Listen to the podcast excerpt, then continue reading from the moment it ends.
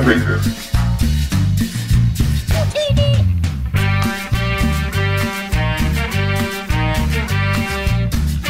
Hola, ¿qué tal? Buenas noches y bienvenidos y bienvenidas a una nueva edición de La Garganta de Vader. Espero que esté funcionando esto, que me estén escuchando. Me alegra saber que esta edición ha conseguido que mucha gente esté conectada en vivo antes de comenzar. Eso me pone muy contento, muy feliz, pero supongo que también es porque el tema que tenemos preparado para hoy día tiene, eh, tiene mucho potencial y sobre todo porque tiene además eh, más potencial si hay interacción, o sea, si es que podemos conversar mutuamente, si es que dejan comentarios y si es que podemos ir resolviendo algunas dudas o algunos supuestos, algunas cosas eh, que pronto imaginarios que no son tan exactos dentro de lo que es lo que se conoce como la opinión, opinión o popular, me estoy trabando un poquito, la opinión popular sobre lo que es el cine peruano.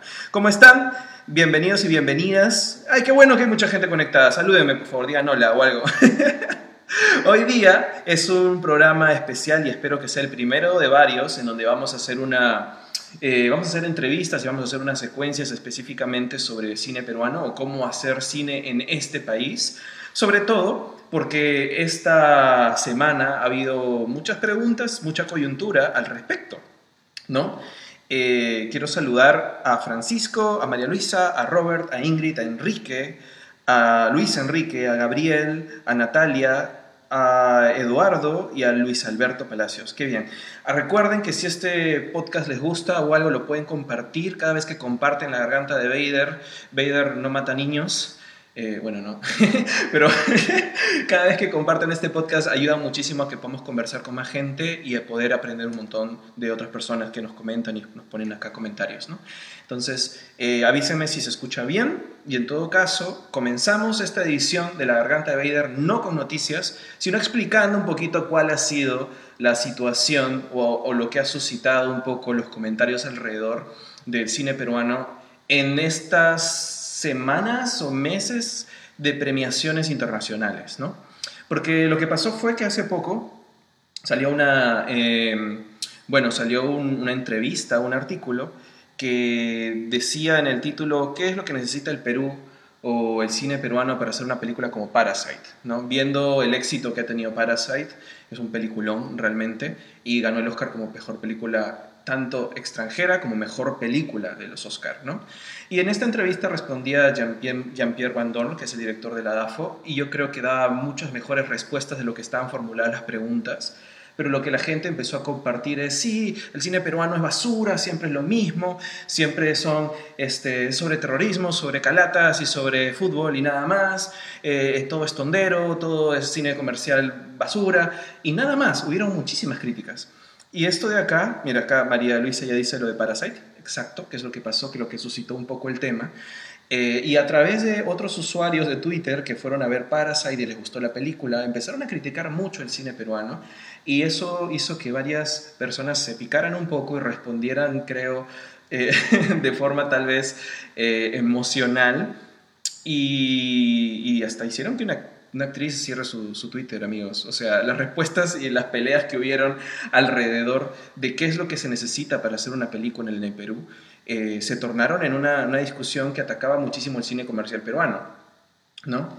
Entonces, eh, es por eso que me animo a hacer este podcast, porque creo que hay un montón de información o un montón de desinformación al respecto, y sobre todo porque las respuestas que se dan a estas críticas no han sido nada buenas. Yo creo que es correcto siempre criticar todo, o sea, critiquemos todo. Criticar está bien, no hay otra forma de impulsar realmente que las cosas mejoren. Uno tiene, si, o sea, si no hay problemas y todo está bien, no hay espacio para la creatividad. O sea, uno se pone creativo cuando realmente hay cosas que solucionar y cosas que mejorar. Y por lo tanto hay que tomarse las críticas como algo positivo. Creo que las respuestas que hubieron tanto de un par de actrices como de un productor muy importante dentro de nuestro medio, estuvieron más en, bueno, en, un nivel de, pelea de Twitter y no realmente de informar a la población o, al sector interesado en el, espacio audiovisual para poder entender cuál es realmente la problemática o cuál es la situación real de cómo se hace cine aquí en Perú o cómo se puede llegar a hacer cine en Perú. Acá Enrique del Castillo dice Roger, Rogers Planea, no. Sí. Ahora, este programa vamos a tratar de hacerlo muy rapidito, que no dure más de una hora, sobre todo porque estoy en carrera contra mi batería. Eh, no sé qué ha pasado con la batería de mi computadora, así que tengo que terminar este programa antes que se acabe la batería. Pero bueno, vamos en partes, vamos en partes. Me va a servir un montón que me dejen sus dudas, que me dejen sus preguntas. Si tienen alguna duda en, específica, eh, en específico, lo conversamos. Y yo creo que es normal, es natural cualquier audiovisual, cualquier artista en general, o cinéfilo, o alguien que le guste el cine, quiere que su país produzca mejor cine. Es, es lo normal y está bien. No hay otra forma de, de, hacer mejor cine si no lo deseamos, ¿no?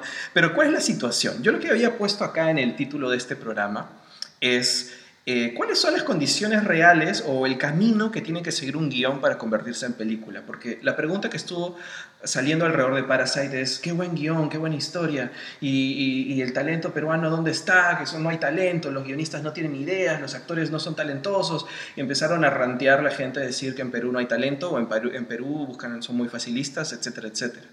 Cuando la realidad es, es bastante distinta. O sea, eh, a ver, yo he leído muchos guiones que no han llegado a convertirse en películas que son realmente muy buenos. Es más, cuando trabajé en una productora eh, y estaba ahí todo el día, a veces veía los guiones que se iban acumulando de gente que dejaba guiones en las productoras, pero básicamente esas películas nunca llegaron a hacerse.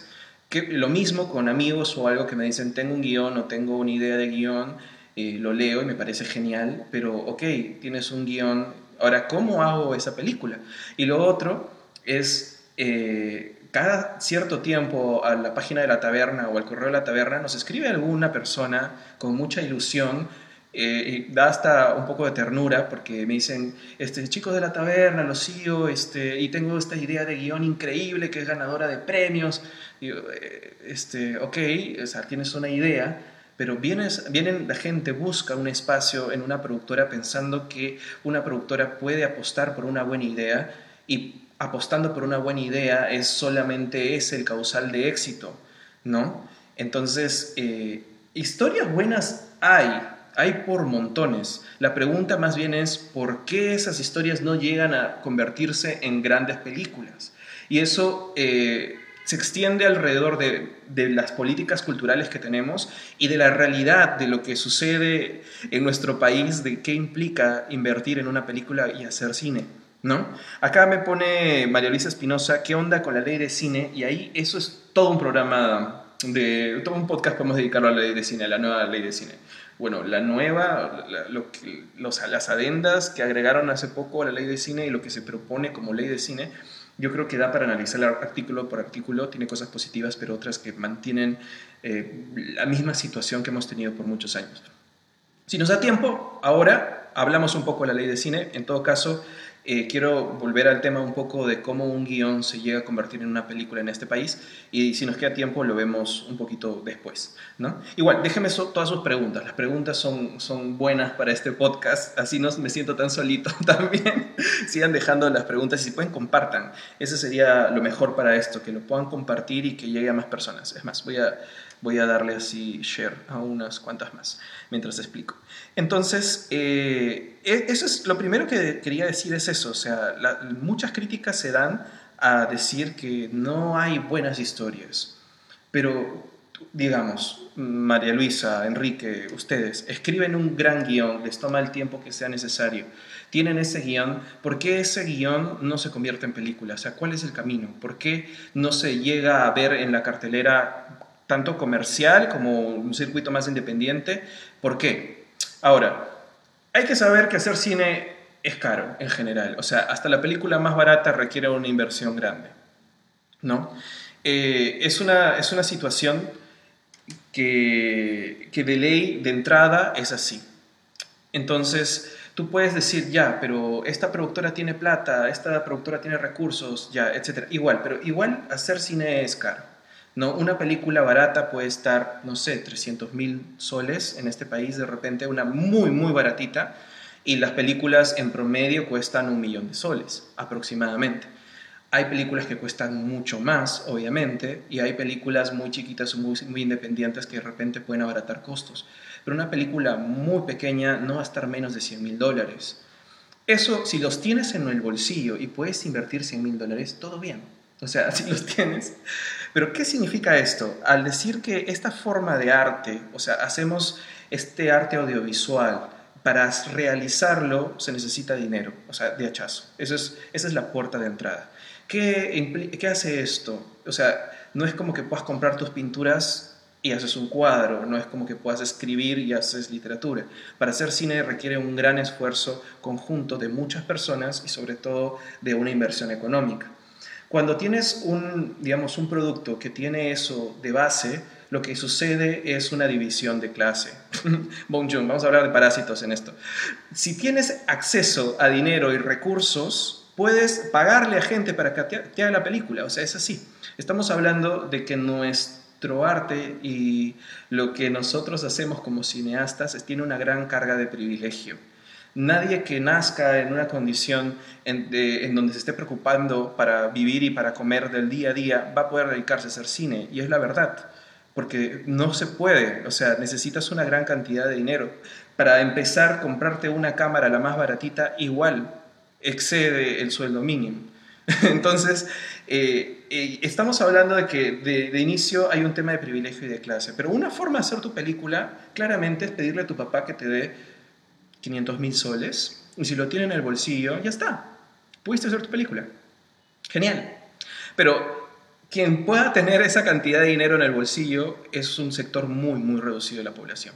O sea, no, hay, forma que, sea el camino al que cualquiera pueda aspirar, no.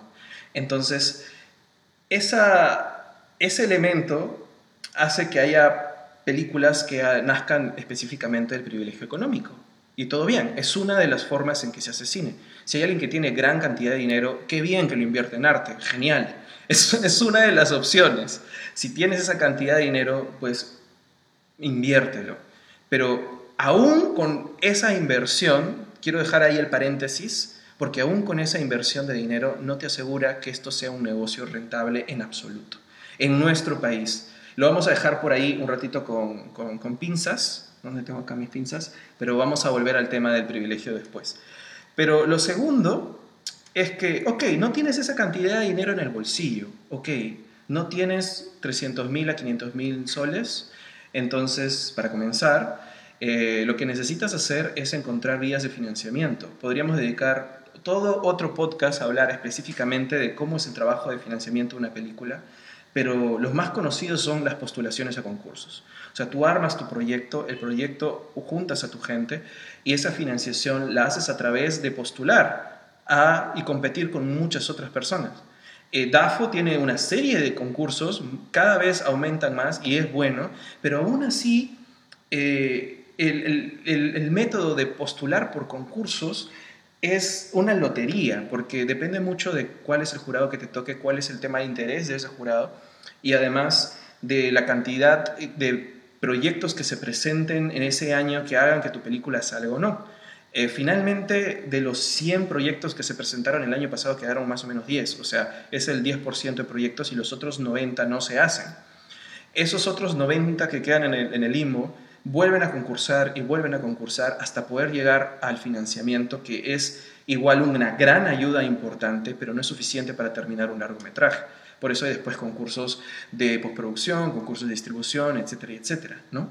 Entonces, es por eso que una película, cuando no tienes el dinero a la mano, por así decirlo, toma en promedio unos 10 años en general en Hollywood. Imagínense cuánto tiempo puede tomar aquí en este país. Si te toca ganar a la primera, uff, es una lotería bastante, bastante improbable. Pero si no, tienes que dedicarte a esto. Y no solo te dedicas a postular en DAFO, está Ibermedia, está la Fundación Carolina, está eh, las, las postulaciones de coproducción internacional. Y la verdad es que eso demanda un trabajo de tiempo completo, casi tiempo completo. Eh, lo digo porque yo me estoy dedicando exclusivamente a eso, casi además de escribir guiones y hacer mis propios proyectos. Entonces, si eres una persona que básicamente no puedes estar pensando en el día a día, o mejor dicho, si estás pensando en comer y en, trabajar para vivir, eh, no puedes dedicarte a esto. O sea, volvemos al tema del privilegio. quiero que, se den cuenta de que si para poder financiar una película y conseguir esa gran cantidad de dinero, hay gente que cobra su plata, hay gente que se dedica a trabajar en financiación, son productores de financiación. Entonces tú les pagas un sueldo para que se dediquen a eso. Si no puedes pagarle a alguien para que financie tu película, que no te asegura que la vayan a financiar, sino que van a trabajar en eso, lo tienes que hacer tú. Y si lo tienes que hacer tú, ¿de qué vives? ¿No? Entonces, cuando te dicen, bueno, haz tu película, o, bueno, a ver, ten suerte, escribe tu guion y date el gusto, no es tan sencillo. Es mucho más sencillo si no tienes que preocuparte de qué comer o no tienes que preocuparte de tú, seguir tu vida profesional normal y, y, invocarte en el sacrificio que es hacer cine, que es un sacrificio muy, muy duro. Entonces, llegado, eh, planteado realmente el escenario de cómo es lo que necesitas para que un guion pase a ser financiado, es, si no tienes esa cantidad de dinero, tienes que dedicarte en cuerpo y alma a conseguirlo. Y eso demanda que realmente no hagas nada más. Probablemente, a menos que quieras que el promedio de 10 años en que una película se haga eh, se extienda muchísimos años más. No sé si me dejo entender un poco. Hasta ahí estamos bien. Hay mucha gente conectada. Me da gusto que puedan estar ahí. Eh, si quieren, déjenme algún comentario, dejen alguna reacción, puedan compartirlo con otras personas para seguir hablando. Pero eh, es más o menos la primera parte de, cómo un guion puede convertirse en una, en una película. Digamos que te has dedicado en cuerpo y alma al tema de la, de la financiación. Ganaste DAFO, genial. Con DAFO eh, tienes una, una, gran puerta de entrada porque tienes... Eh, DAFO no puede financiarte todo tu proyecto, pero te financia una parte muy importante con la cual puedes acercarte a, otros, a otras vías de financiación. Puedes acercarte a marcas, puedes acercarte a otros, a, préstamos internacionales o a, otras empresas que puedan entrar como coproductores que vienen no necesariamente a poner dinero, pero sí de repente a cubrirte costos. De repente entra una empresa de postproducción que invierte la postproducción en el, en el, proyecto y así vas cumpliendo con todo lo que necesitas para tener tu película. ¿no? A las marcas lo que vas a hacer es tratar de hacerle paquetes que sean más baratos de lo que ellos invierten en publicidad. Y ahí es el cine compitiendo con lo que cobra la publicidad. Uno no puede cobrar más de lo que a ellos les cuesta hacer un spot y ponerlo en todos los televisores de todo el país. Entonces tú tienes que hacer publicidad para ellos, a veces eh, en paquete, y por eso tienes paquetes de una sola película que hace pro placement, a la vez hacen alguna mención, y si además de la mención quieres poder hacer valer el precio que pagaron las marcas para poder invertir en tu película, es ofrecerles hacer spots con la gente de la película, con el equipo de la película, para que, para que ellos sientan que esa inversión es mejor que lo que invertirían en un, en un, en un spot publicitario. Y por eso se encuentran con estas, estos spots que salen de los actores yendo al cine, promocionando algo, con Carlos Alcántara sacando las chapitas, qué sé yo, que se ponen antes del cine, y todo está empaquetado y lo grabas y lo metes en el plan de rodaje de la gente que está grabando la película, porque no hay otra forma de hacer que eso eh, sea un costo rentable, ¿no? Entonces, ya aún con eso, si completaste tu presupuesto para la película, viene otro gran tema. Pero no sé si hasta ahí me están siguiendo. ¿Todo bien? ¿Hay alguna cosa que no haya explicado, que esté en duda? Necesitaba un poco de agua. Esta vez que estoy solo no, no tengo descansos. ok, cuando ya tienes tu película y has hecho tu película y ya pagaste tu película y has gastado un millón de soles en tu película, ¿cómo recuperas ese dinero de la película? Y es ahí donde van a entender un poco más por qué no todas las historias llegan a hacerse. Y es que, a ver, cuando haces tu película, obviamente uno comienza ya teniendo la la distribución asegurada. O sea, uno no hace una película si no tienes un contrato de distribución con alguien, con Fox, con Universal, con Cinecolor, no sé, con dónde se va a exhibir tu película. Y ellos ya saben más o menos manejar el tema de públicos, de audiencia, de cuánta gente va a ir a ver ese tipo de, contenido. Saben cuántas personas en este país ven una película familiar, cuántas personas ven una película de terror, eh, y, y hacen este estudio y esta evaluación para poder hacer una estrategia para saber dónde vender la película. Entonces, cuando tú la muestras en una sala de cine o tienes un estreno en un circuito comercial, lo que sucede es que tienes una serie de otros gastos que no están contemplados en lo que viene a ser hacer la película, sino en exhibir la película. Para empezar está el tema de las exhibidoras. eh, las exhibidoras son Cineplanet, Cinemark, o sea, todos los cines son exhibidoras, no son distribuidoras. Y las exhibidoras tienen este total, eh, la, libertad de sacarte, porque no hay un contrato que les obligue, ni hay una ley que les obligue, lo que se habla de la cote pantalla, a poder mostrar una película o darle un mínimo de oportunidad. Si ellos ven que no resulta en base al libre mercado, la sacan. Pero eso no es todo. Cuando tú estrenas en un, con un, o sea, no solamente en un cine, sino quieres estrenar en todas las cadenas de cine, por ejemplo, quieres estrenar en todos los cines. Las exhibidoras te cobran una cuota de pantalla. Para estrenar, estas exhibidoras te dicen ya, por cada, por cada pantallita que tú, que tú quieras estrenar, hay un precio. O sea, si tú quieres estrenar en un, en un solo cine, todo bien, va a ser más barato. En una sola sala, me refiero. Si quieres más salas, tienes que pagar más dinero estos estrenos que ustedes ven que de pronto se llenan todas las salas con, algún, con alguna película, es porque han pagado por más salas. Y es así, es la cuota de, es la cuota de pantalla, que, que, es un cobro que se hace por el estreno, es la oportunidad de estreno. Esto significa que es sumamente importante y valiosísimo que una película se vea el día de estreno o por lo menos el primer fin de semana, porque eso es lo único que puede hacer que, un, que una exhibidora diga, ah, la voy a dejar un poco más, ¿no? Por eso se invita a que la gente vaya en el estreno, pero entonces la gente dice, ay no, voy a ver, voy a ver esta película peruana cuando ya esté en Netflix o cuando ya no tenga tanta, tanta gente o qué sé yo. Y entonces de esa forma estamos haciendo que esa película no dure para nada, porque la estadística está en que del estreno empieza a decrecer. Es muy raro, son muy pocas ocasiones en que cuando estrenas con un número empiezas a aumentar. Es un caso extraño. Siempre hay excepciones, pero son muy escasas. Lo normal es que cuando tú tienes un número de, cierta cantidad, no sé, te van a ver 200.000 personas en el estreno, te van a ver, no sé, 10.000 personas en el estreno, no hay forma que suba. Entonces se, mueren, esas películas mueren, mueren antes de, antes de empezar y, y las sacan, por eso las sacan, las sacan de, de cartelera y ya no las vuelves a ver más. Es así. Entonces, y ya con eso, no solamente tienes ese costo del estreno por la cuota de pantalla. Eh, es normal, en todo el mundo se cobra esto, pero tengo dudas que realmente se use ese dinero en lo que debería hacerse aquí en las cadenas exhibidoras aquí en Perú. Pero también se paga el BPF, que es el impuesto al proyector, básicamente. o sea, las salas de cine, además de eso, te cobran el BPF. Y ese impuesto al proyector eh, es lo normal en cualquier parte del mundo porque se supone que ese dinero va al mantenimiento del proyector y, todos los mecanismos de, funcionamiento técnicos para que la película se proyecte bien pero en este país yo he ido a cines con el proyector oscurísimo, la lámpara mal, o sea, yo no entiendo si, si realmente le dan ese uso, si realmente le dan, usan ese dinero en mantener a los proyectores en óptimas condiciones, porque la mayoría, la mayoría de, cines, y sobre todo Cineplanet, tiene las lámparas más terribles que puedan haber de proyección de películas. Es terrible, es terrible, de verdad.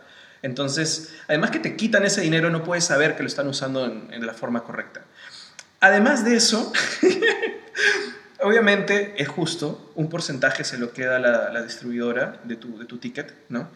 Y otro porcentaje se lo queda la exhibidora. Y de ticket también, obviamente, vas a pagar el 18% de IGB. estamos sumando lo que pasa de pronto a la hora de poder eh, cobrarte tu plata. Y no solamente habiendo pagado ese 18% de impuesto, que es normal para cualquier venta, para el cine se le cobra un 10% más, que es por el espectáculo no deportivo, que lo cobra la municipalidad. Ni siquiera, ni siquiera lo cobra, em, a ver, ni, siquiera va de vuelta a los, a, los artistas que crean la película, ni va a otra cosa del Ministerio de Cultura. No, es un 10% de tu ticket que va a las arcas de la municipalidad por ser un espectáculo no deportivo, se supone, cuando un espectáculo no deportivo, no sé, es un concierto que sucede una vez y, se entiende que ese 10% va para limpiar, para tener todo bien, qué sé yo. Las exhibidoras, que sobre todo las que están en centros comerciales, ya pagan sus impuestos a la municipalidad.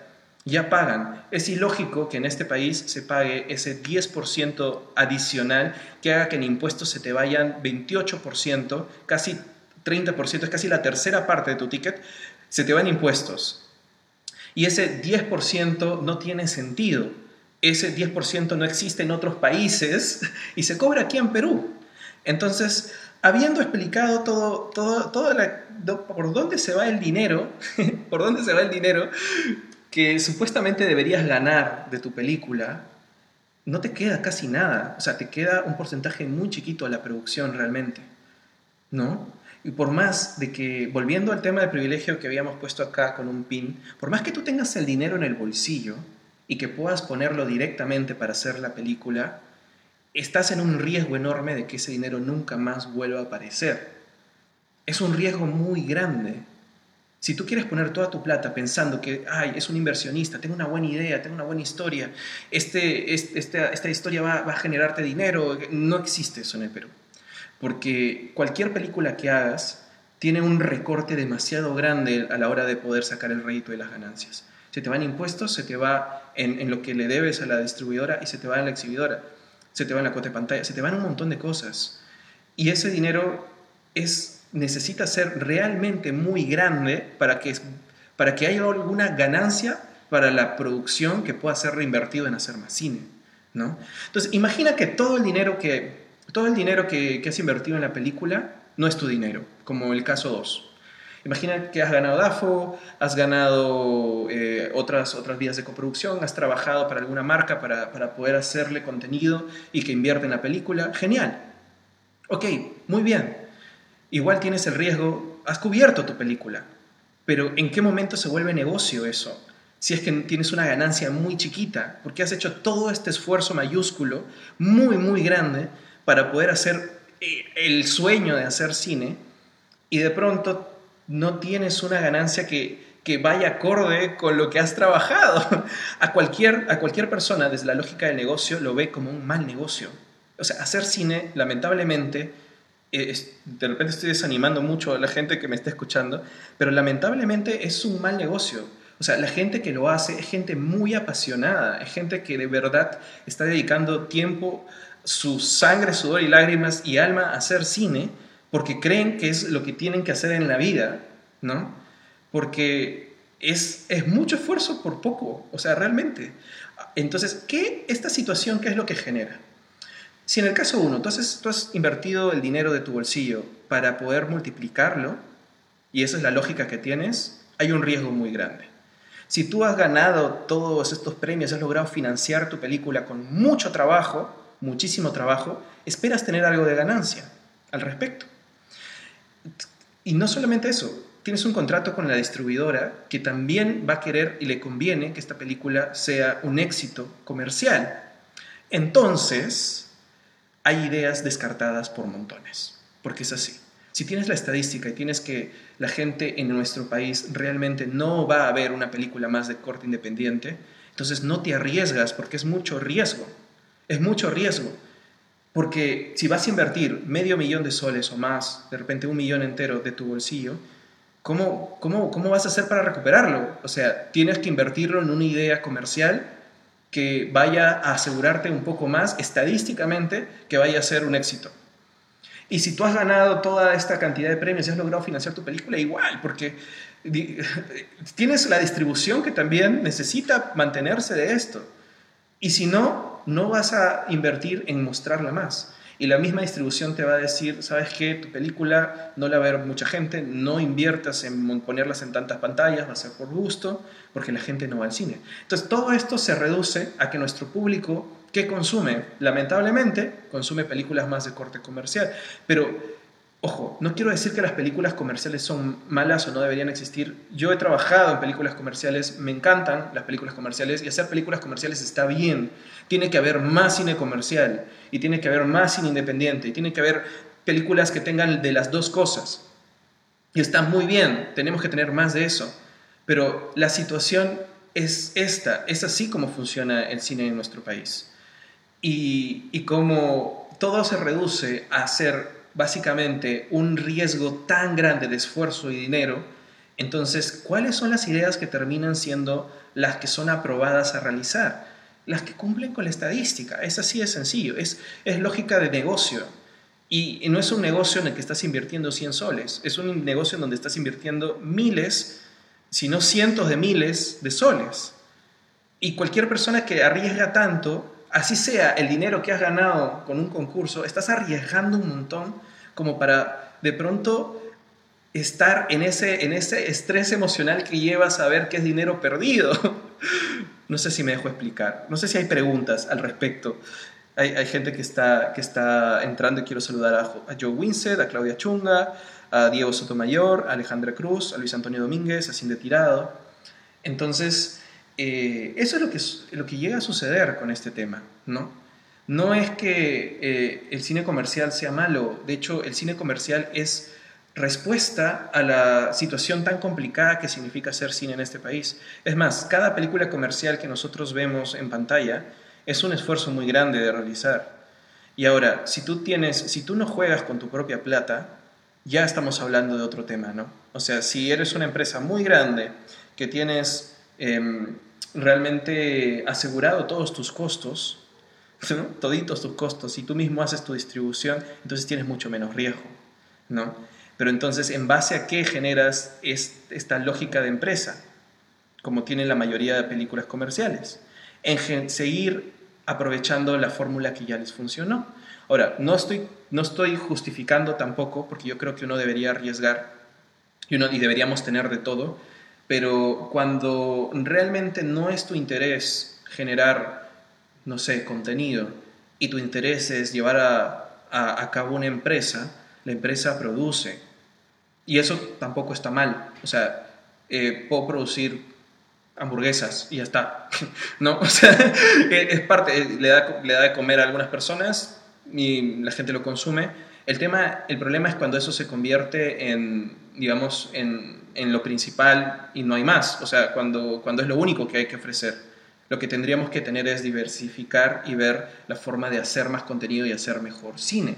Pero eso no se soluciona diciendo, ay, no quiero que esta empresa que haga cine comercial no haga cine comercial, porque ah, no, no, tiene que ver con, con, con encontrar culpables por ahí. O sea, nosotros eh, nuestro país tiene una serie de problemas que no nos permite poder hacer más contenidos porque es un riesgo muy, muy grande, ¿no? A ver, voy a una pausa. Enrique dice hola. Ah, pensé que estaba comentando.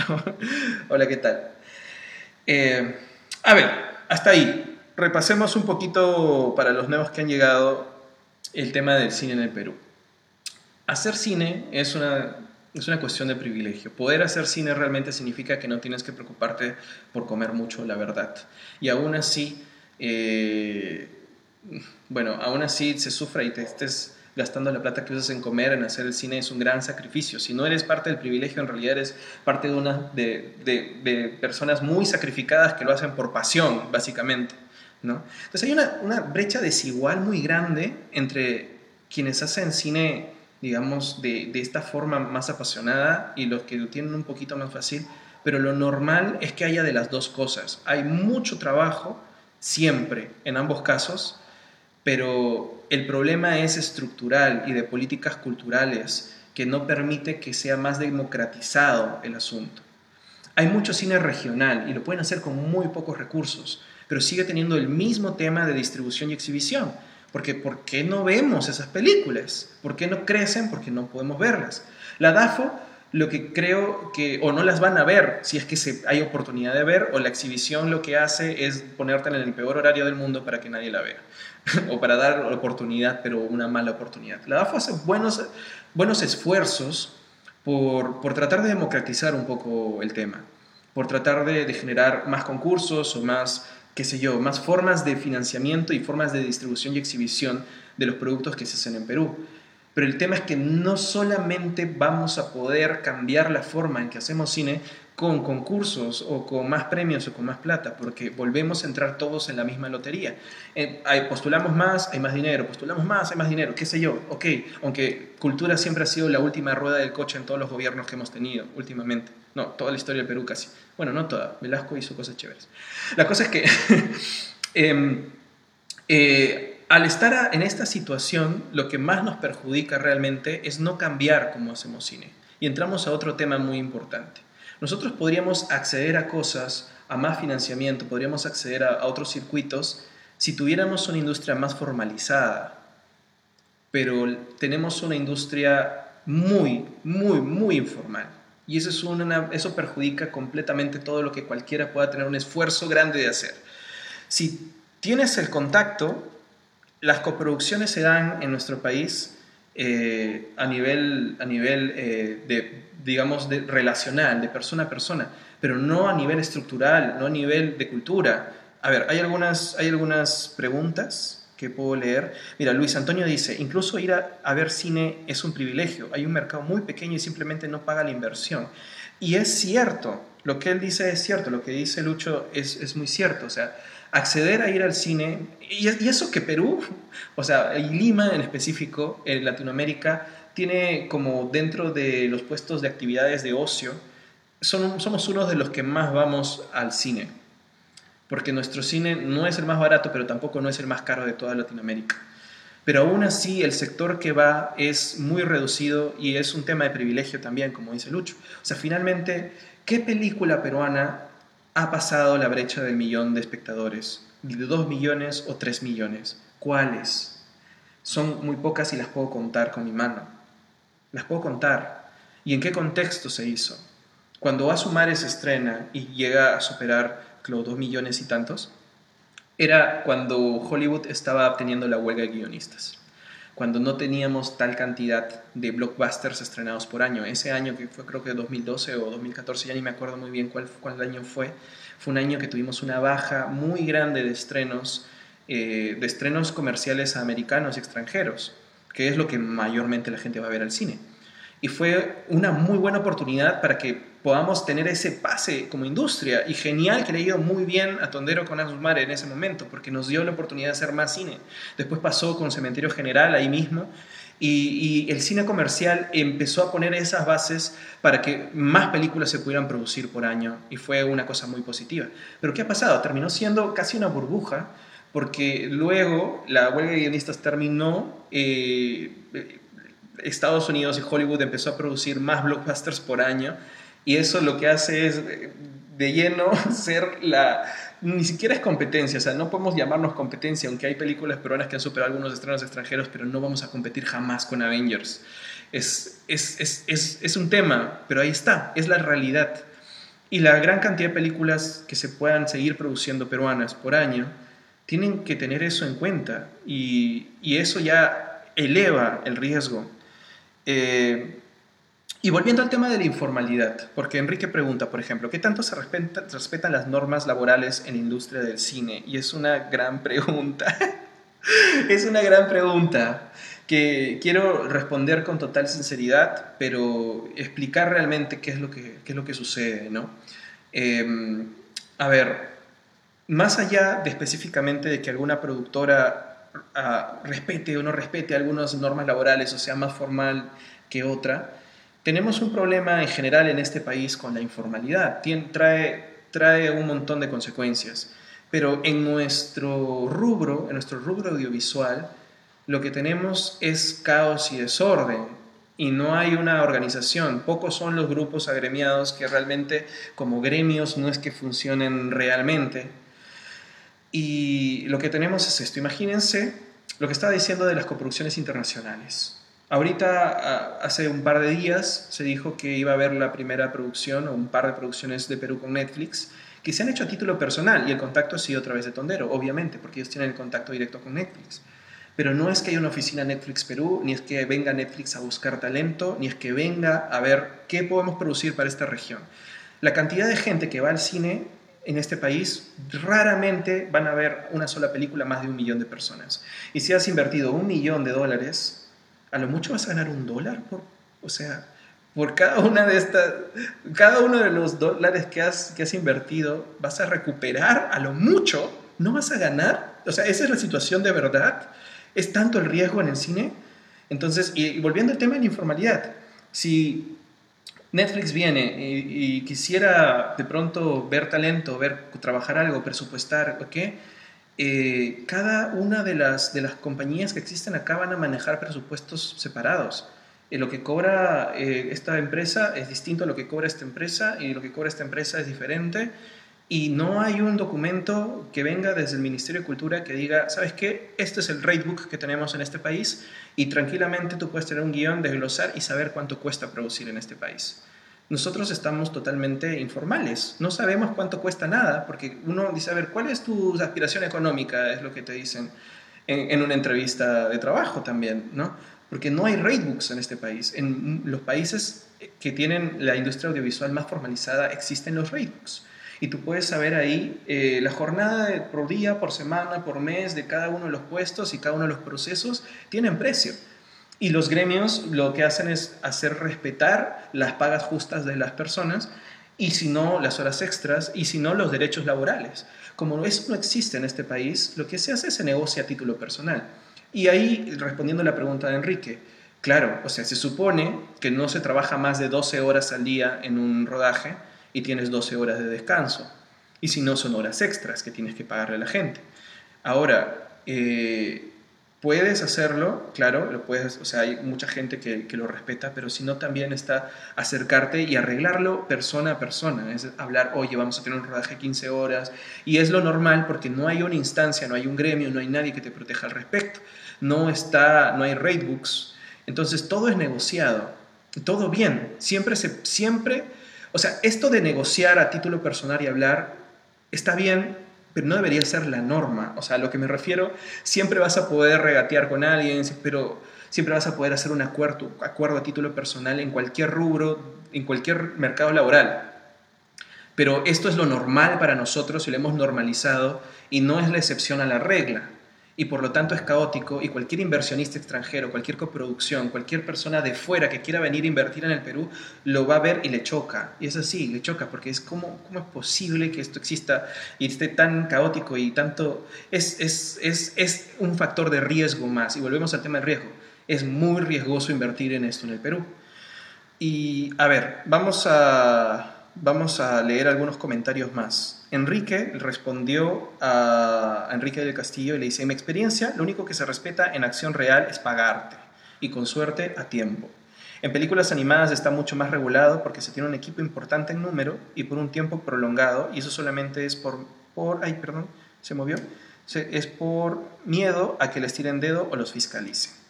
Y eso es otro tema. Lo normal es esperar o esperar que no te demanden y a ver hasta cuándo estiro las cosas para que no tenga una, una queja o una demanda. Eh, Luis Enrique sigue. Tengo más de una década chambeando en cine y siempre he cobrado por recibos por honorarios. Nunca he visto algún tipo de bonificación gratis, tampoco me han dado mi pavo en Navidad. Y por eso mismo estoy a punto de asociarme al Sindicato de Trabajadoras y Trabajadores Audiovisuales y Cinematográficos del Perú. Y Enrique, Luis Enrique acaba de, acaba de poner un link, me parece muy importante, que es el Sindicato de Trabajadores Audiovisuales del Perú, que espero que grupos, agrupaciones como esas realmente se lleguen a organizar y no, lamentablemente muchos grupos o iniciativas que han habido han terminado en conflicto porque no se ponen de acuerdo con qué cosa defender y qué no. Así que, por favor, que funcionen estos sindicatos, es importante, es la única forma de, es la forma de formalizar, decir, bueno, valga la redundancia, pero hay que formalizar el sector. Eh, a ver, Gabriel también comenta y dice, por eso James Bond grabó Quantum of Solace en Chile y no en Cusco como querían originalmente. No tenemos industria. Y es verdad, han habido muchas oportunidades desperdiciadas de entrar a grabar en este país desde Hollywood o desde otras coproducciones internacionales y se han echado para atrás. Por eso, porque llegas y sientes que te están robando, porque llegas y de pronto eh, es, da miedo y parece un riesgo muy grande negociar así como se hace, por lo bajo o sin, sin tener trabajadores en planilla o sin formalizar. Es un proceso muy largo, pero no, ni siquiera lo estamos iniciando de verdad. Las, las iniciativas son otra vez personales. Hay empresas que son muy serias y que intentan hacer esto algo, algo, algo formal, necesitan eh, y que están poniendo un paso adelante al respecto pero no es una política cultural y no está en la ley de cine, por ejemplo, ¿no? La, formalización necesita iniciativa tanto desde el, desde el ministerio como desde nosotros. Y lamentablemente esto no es una realidad porque a muchas empresas y muchas productoras lo que les conviene en su forma de trabajo y que están acostumbrados es a la informalidad y, existen por montones, en donde sol, renuevan personal cada tres meses para, para, para, bueno, para no dar beneficios, en donde no se hacen contratos, en donde no te quieren leer o no te quieren firmar un acuerdo de confidencialidad para empezar, en donde le tienen miedo al contrato. Yo no entiendo, y va tanto desde el sector audiovisual con, con los que los audiovisuales trabajamos, porque cuántas veces he tenido o me han rechazado un trabajo porque yo no he querido chambear sin contrato. O, me han puesto mil peros para firmármelo y, han, han retrasado absolutamente todo cuando el hacer un contrato debería ser lo más natural y lo más normal del mundo. ¿Por qué cualquier empresa trabaja con un abogado y un contador y por qué los, las audiovisuales de pronto no, no lo tienen como norma? ¿No? Entonces ahí te vas dando cuenta por qué el sector tiene tantos problemas y es transversal, porque todo esto, en nuestro caso, está ligado al contenido. El contenido es el resultado de que todo, todo lo que va alrededor y todo lo que le da la camita para que funcione y que haya buen contenido, lo vuelve un factor de riesgo. Y como es un riesgo, prefiero hacer un contenido más sencillo, un contenido más popular, un contenido más comercial, que haga que todo esto no me resulte en pérdida. Y es así. A ver, no sé si hay más preguntas. No sé si hay más preguntas que pronto podemos comentar. Pero, ay, bueno, hemos hablado un montón. Acá, acá hay este, Giovanni Arce Bagleto tiene una muy buena pregunta. Dice, ¿y qué hay del streaming? ¿No es rentable hacer tu pela y colgarla en internet, en internet y ganar por vistas y o por pop, que no sea rochoso, y así ir ganando más y más auspiciadores película a película? Eh, a ver, yo habiendo hecho mi intento de, de investigación, intento de poder hacer algo vía internet, la realidad es que tampoco es que el peruano consuma tanto Internet. O sea, el, quien, el contenido en Internet más, más popular, más viralizado por muchos, eh, los años recientes, fue un, un, canal de youtubers que se llamaba De Barrio, que tenían millones, millones, que hacían bromas y chistes por Internet. Ese es, ese es lo más viralizable y lo que llega a más audiencia. Y la verdad es que la cantidad de dinero que ganas por vistas es, es mínima. O sea, como te digo, si quieres invertir tu millón de dólares en hacer tu película y colgarla en internet, en ese circuito de distribución, no vas a ver la plata. O sea, la gente lo puede ver, de repente se vuelve muy popular, pero la cantidad de vistas por... por o sea, no la gente que lo está viendo no está pagando ningún ticket. Si está libre en internet, es más, puede que mucha gente la vea y te llegue 100 dólares. O sea, eh, es, un, es un riesgo más grande todavía. Pero ahora, el streaming no es solamente streaming abierto. O sea, ¿cuál es el tema, por ejemplo, con los canales de streaming por paga? Usualmente se tiene como una estrategia secundaria a tu estreno, eh, tu estreno más regular, el estreno en salas, porque es menos la plata que te pagan por meterlo en, un, canal de streaming. Cuando tienes el contenido ya hecho y ya listo, te pagan unos cuantos miles de dólares por una licencia, pero no son los millones que has invertido, o sea, son ganancias secundarias. Eh, Netflix compra mucho contenido eh, y lo cuelga y por quien paga, o sea, por el contenido que paga más son por los originales de Netflix. Pero hace un rato expliqué por qué Netflix no invierte sus millones aquí, por ejemplo, para poder hacer contenido original. Y el único trato que puede hacer es a título personal, a un contacto y ya está. ¿no? Pero no hay Netflix Perú. Eh, y lamentablemente yo tenía muchas esperanzas, por ejemplo, en otras vías de distribución eh, que fueran alternas, por ejemplo, a bueno, cine o en este caso eh, televisión de señal abierta, como Movistar TV, por ejemplo, dije, uy, de repente van a hacer algo, algo que pueda pegar, pero la estrategia de comunicación y la forma de entrar a llegar a ver el contenido es tan complicada que ha sido un total fracaso. Es más, ya se están yendo, creo. Yo creo que la gente con el streaming es más, está acostumbrada a no hacer más de un clic. O sea, quieren hacer chac en su celular o en su televisor y ya reproducir algo, ¿no?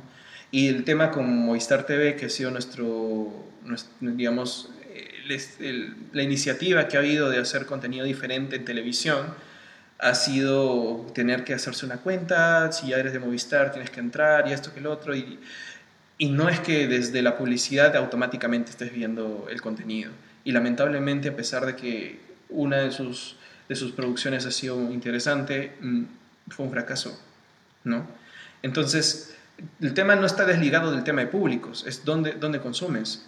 Ahora, si formalizáramos, yo creo que el streaming sí sería una vía mucho más, mucho más importante, Giovanni, según lo que tú estás comentando, porque si fuéramos nosotros un potencial aliado coproductor que no genere ese factor de riesgo por la informalidad, entonces, esta vía alternativa de distribución sería perfecta e ideal para hacer contenido diferente.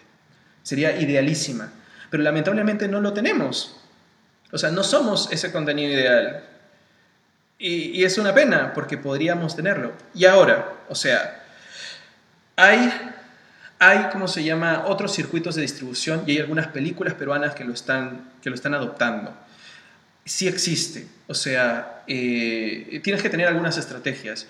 Hay, hay, hay, canales de streaming específicos, hay estrenos internacionales, es apuntar no solamente a Perú, pero lo que te obliga a esto es, si tienes un contenido que quieres ver como, como negocio, tiene que ser más seguro, tiene que ser comercial, tiene que ser menos complicado.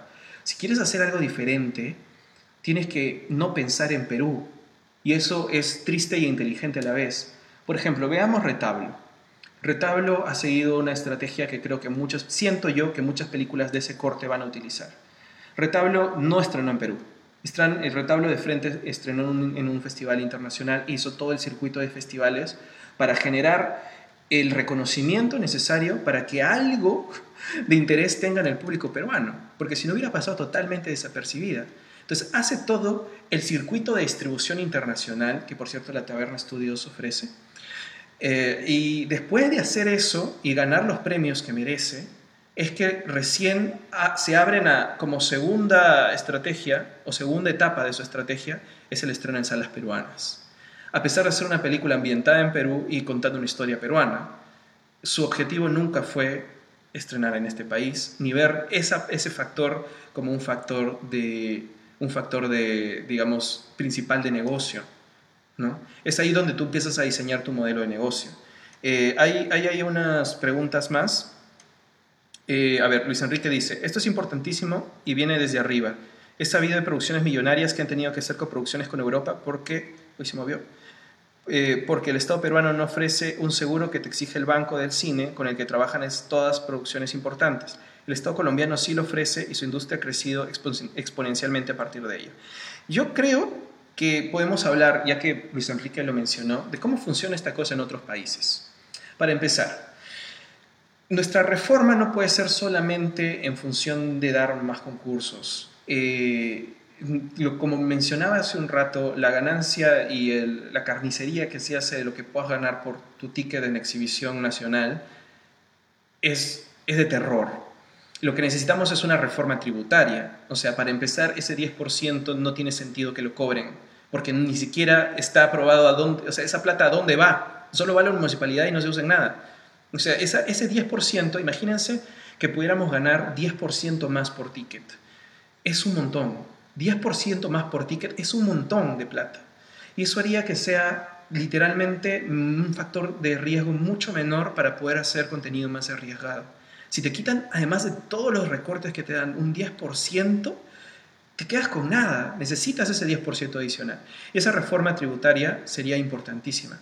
Eh, Luis Enrique menciona el Banco del Cine y otras cosas, pero por ejemplo en México los impuestos que te cobran de los tickets regresan a los creadores, regresa al director, regresa a los actores, regresa a guionistas.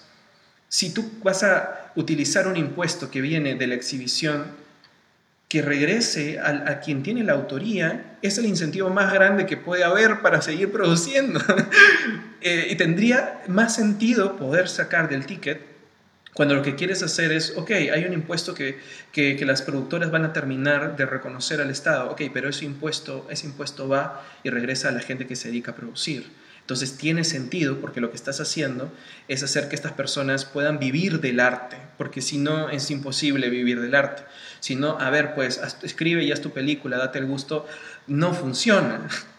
No es tan simple y es una frase lamentablemente dicha específicamente desde el privilegio, ¿no? Entonces, eso es lo que pasa. Y algo que se, se activó esta vez en la, en la, última reforma de la ley del cine que se, que se presentó la DAFO, es el tema del mecenazgo cultural, es el hecho de que empresas puedan reducir de sus impuestos una cantidad considerable si es que, esa, si es que ponen plata invirtiendo en cine. Y eso es lo que hace México y muchos otros países también cercanos, pero tenemos un gran problema nosotros. Y es que eso funciona eh, de forma ideal si no tuviéramos el problema de la informalidad. O sea, en cuanto esto pueda ser un factor para lavar dinero, como ya hacen, se hace lamentablemente a través de, de algunas producciones o de, algunos, de, algunos, de algunos eh, eh, sectores en que ponen dinero en el cine, si no hay formalidad, entonces es peligroso. Está bien que haya mecenazgo, pero tiene que haber mecanismos más de, de de cuentas, de, de, de, control para que se hagan este tipo de mecanismos y que no sean peligrosos. Mira cuánta plata ha dado Odebrecht y hace lo mismo con, o sea, lo dio y Granny Montero y todo lo demás. Yo no creo que ninguna empresa muy, muy grande, todas esas empresas quieren obviamente reducir sus impuestos, aunque a veces ni los pagan y prefieren ganarse las demandas, pero en esa situación de informalidad que ya es transversal no solo al cine, eh, no puede ser la única política que quiere impulsar el cine. Está bien que esté, pero no puede ser lo único. Tiene que haber formas de poder seguir incentivando la producción y que no estemos condenados a hacer el mismo contenido por un tema de inseguridad, ¿no? un tema de riesgo. Voy a seguir leyendo algunas, algunas, algunos comentarios. Eh, Gabriel dice, Movistar ya se va porque Telefónica ya se va, gracias a Dios, sí, pero también fue un fracaso lamentablemente la exhibición de estas series que hizo. Eh, Giovanni pone cara triste.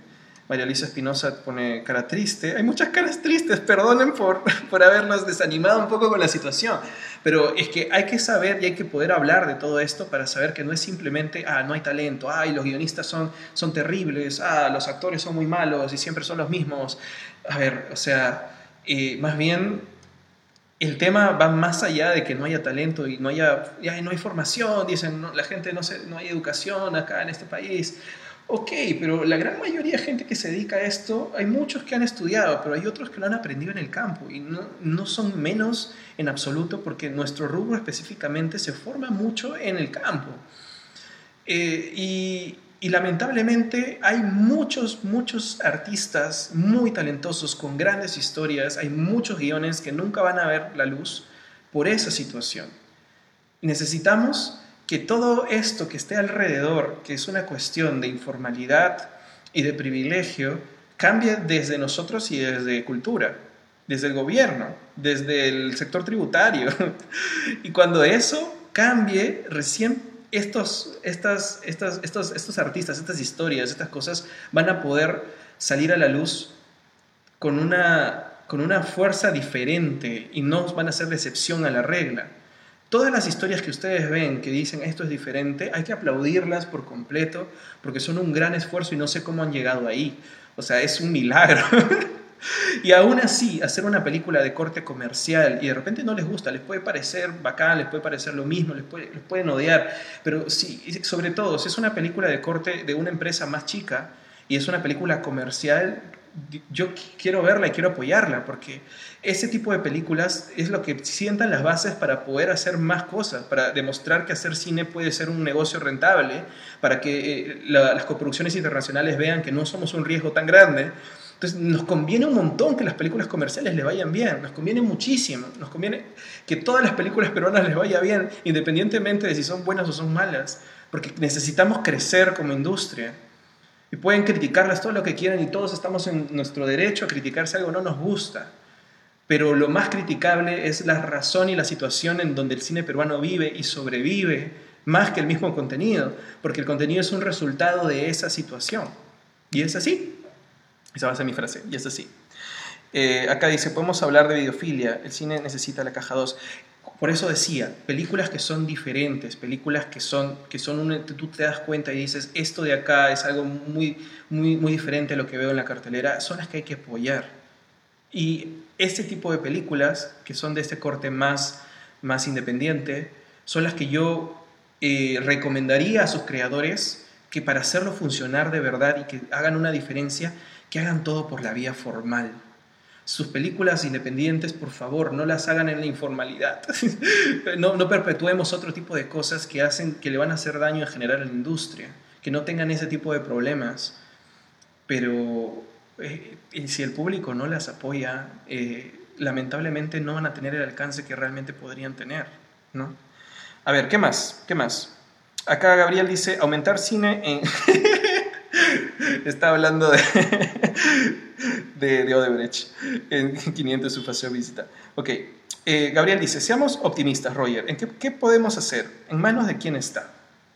A ver, eh, lo, digamos, en manos de quién puede de pronto realmente hacer, creo que hay desde todos los aspectos podemos hacer algo.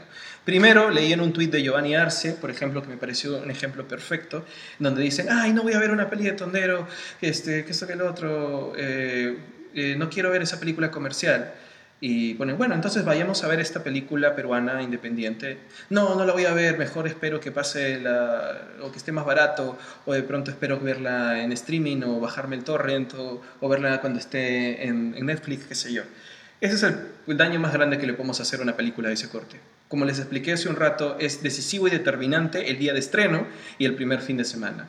Y si pueden y quieren hacer algo realmente por el cine, lleven a todos sus amigos a ver ese tipo de películas el primer fin de semana para que puedan mantenerse un poquito más en la cartelera. Si el público no va, se queja y no va al cine, entonces son quejas tiradas al aire, es por las puras.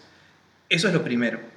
Lo otro, en realidad, y eso es, digamos, parte, yo les cuento un poco de, mi, objetivo, mi objetivo en la, en la vida, es yo estoy haciéndolo obviamente por la vía difícil, estoy tratando de financiar mi contenido y poder hacerlo eh, con el esfuerzo y pasión que hay en mi corazón por hacer cine, pero que cuando pueda estar en una situación con un poco mayor privilegio en este sentido, pues mover a gente joven como yo para poder hacer la presión legal y la presión formal en los ámbitos de políticas culturales, de industria, de producción y tributarias que harían una gran diferencia.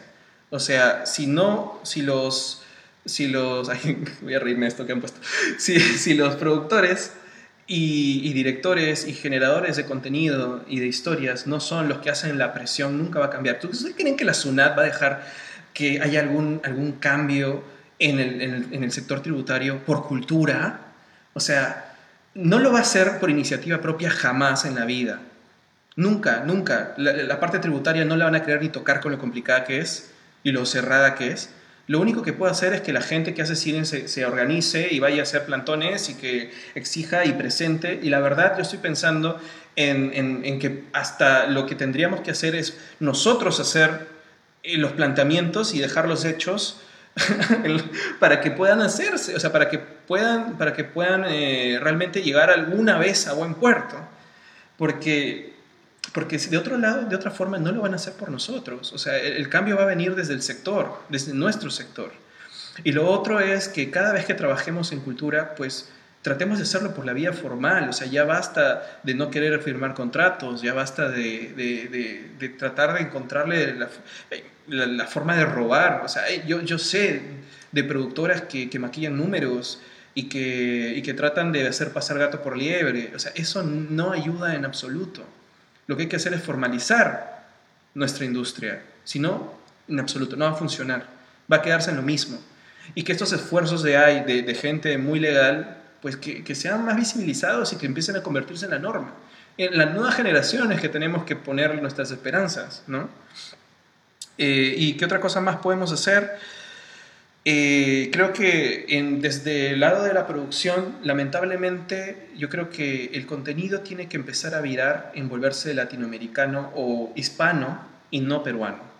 Eso hace que otra vez hagamos contenido de pronto menos local, pero no podemos pensar ya en, nuestra pequeña torta de, audiencia que va al cine peruano como lo que va a hacer que el cine funcione a nivel de negocio. Lo que yo creo es que lo que tenemos que hacer es pensar en Latinoamérica, y, hacer más coproducciones internacionales a título personal. No importa si nuestra, si nuestra industria no está lista para esto. Así que si va a haber una película de Tondero con Netflix, genial, porque eso abre puertas a más. Tiene que haber más, tiene que haber cosas y contenido que se haga no para Perú porque la torta es muy chiquita. Tenemos que entrar a México, que es una torta grande de boda y quinceañero a la vez. O sea, eso es lo que tenemos que hacer y tenemos que hacer contenido que pueda ser universalizable, lo que nos va a alejar un poco del contenido más local. Y otra vez, lo que va a hacer eso es que tengamos que hacer películas de, de corte comercial, porque no hay otra forma de salir a nivel Latinoamérica. Por eso lo comercial no está mal, ¿no? Entonces, yo lo estoy explicando a nivel de negocio porque lamentablemente si no es negocio, no sobrevive, no podemos eh, solamente hacer arte y arte. Eh, si a nivel de negocio el cine funciona, entonces las películas de corte independiente también van a salir beneficiadas. todos vamos en el mismo carrito, o sea, no es una pelea del más comercial y el más independiente. O sea, todos estamos en el mismo coche y hay que avanzar juntos. Y eso es, eh, eso es lo necesario y eso es lo que podemos hacer. Eh, a ver, otra película. Elías Cavani dice, ¿la TV está igual o peor que el cine? Yo trabajo para televisión.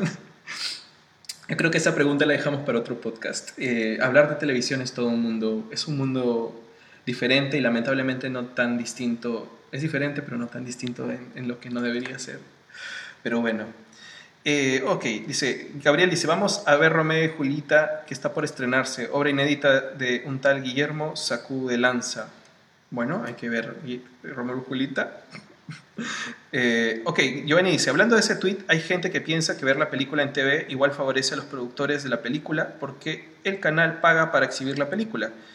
¿Qué, ¿Cuál es el problema con no verla en el cine y esperar verla en la televisión? Bueno, hace un rato expliqué que, digamos, si una película tiene una estrategia de, estrenar en, en una sala comercial o en un país como Perú, es porque la verdad, a pesar del clima tan depresivo que acabo de pintar, mayor cantidad de dinero vas a ganar de ese recorte horrible que tienes del ticket, de poder ganar al menos casi un dólar por persona. Eso de ahí es mucho más plata de lo que te va a pagar el canal de televisión por una transmisión. Entonces, lo que tú vas a ver en la tele no le está dando más dinero al productor. El canal ya pagó una cantidad fija por poder transmitir la película. Y no les, porque vaya a verla más gente o menos gente, no importa es, un circuito secundario, es, es, una estrategia de distribución terciaria, o, quinta, sexta, no sé. O sea, eh, tu, factor de negocio principal del cine está en las salas de cine, no está en la televisión. Lo que te pagan por exhibirla una sola vez es, es poquita plata, la verdad. Es, ya está, lo vendí, se pasó una vez, te dieron tu plata, cobraste y ya está. Si lo viste o no lo viste, no estás aportando en absoluto. Si quieres aportar realmente para apoyar que esa película pueda tener un dólar más, tienes que ir tú al cine. Es así. Y lleva a tu familia, lleva a tu mamá, a tu papá, no sé, alguien, ¿no? Y bueno, eso. Eh, Alejandro Rivas se acaba de conectar, dice, acabo de conectarme, te estoy siguiendo. Qué bien, Alejandro. Lamentablemente ya estamos terminando el podcast, pero puedes escucharlo en, versión podcast, que sale más tarde o, mañana. Eh, yo creo que hemos hablado de, muchos temas, creo que hemos terminado con un clima un poco, un poco depresivo, un poco depresivo con lo que estamos contando, pero hay esperanza, o sea, el tema es que de, estos, de estas cosas hay que hablar mucho más. Todas las respuestas que he estado viendo o las reacciones que han habido a que esta semana se ha estado hablando del tema no han estado guiándose realmente cuál es el verdadero problema del cine peruano ha estado en quejarse de las películas comerciales, en quejarse de que no hay actores, en quejarse que son las mismas personas, en quejarse que no hay creatividad, que no hay guionistas. Todo eso hay. El problema es estructural y de políticas culturales y de la informalidad de nuestro rubro y la informalidad del país y el riesgo mayúsculo que significa hacer cine en este país que finalmente condicionan el contenido que se produce.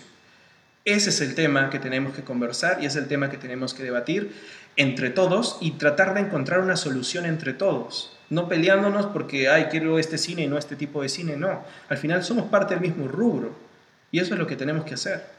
Y con eso, y con eso vamos a terminar, creo, este podcast. Así que ha sido un, eh, un poquito largo, pensé hacerlo un poco más corto, también se me va a acabar la batería pronto, así que lo voy a cortar ya. Simplemente voy a leer lo, último. Giovanni dice, entonces hacer cine es un mal negocio y debemos dedicarnos a hacer empanadas. Probablemente te va a ir mucho mejor haciendo empanadas que haciendo cine.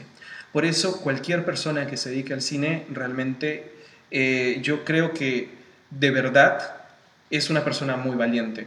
Por más, por más de que, no sé, o sea, a menos que seas una persona, como, como dije al inicio, nacida en el privilegio y que tienes plata para regalar y plata como cancha, y que puedes sacar así 300 mil dólares, 500 mil dólares, entonces, que, es el, el, menor de los casos, entonces eres una persona muy valiente para dedicarte a ese negocio.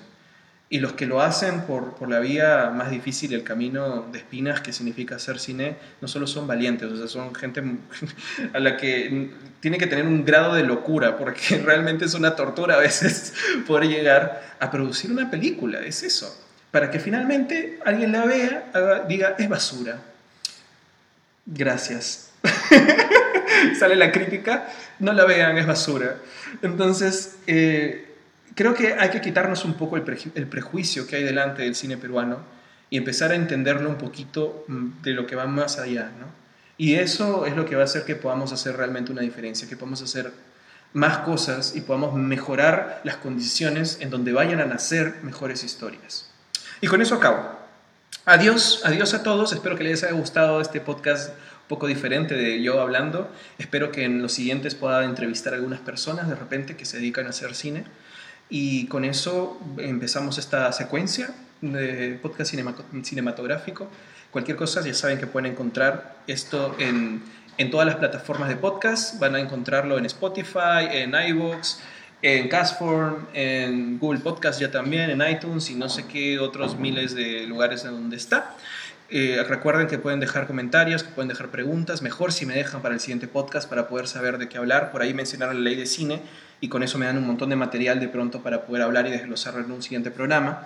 Y compártanlo y no sé, si, si, les gusta de verdad, eh, cuéntenle a otras personas, porque de esa forma voy a poder conversar y poder llevar esta información y este diálogo con ustedes a más gente, ¿no? Eso ha sido todo por hoy. Gracias por seguir a toda la gente que está aquí. Muchas gracias. Adiós. Nos vemos la próxima semana. Chao.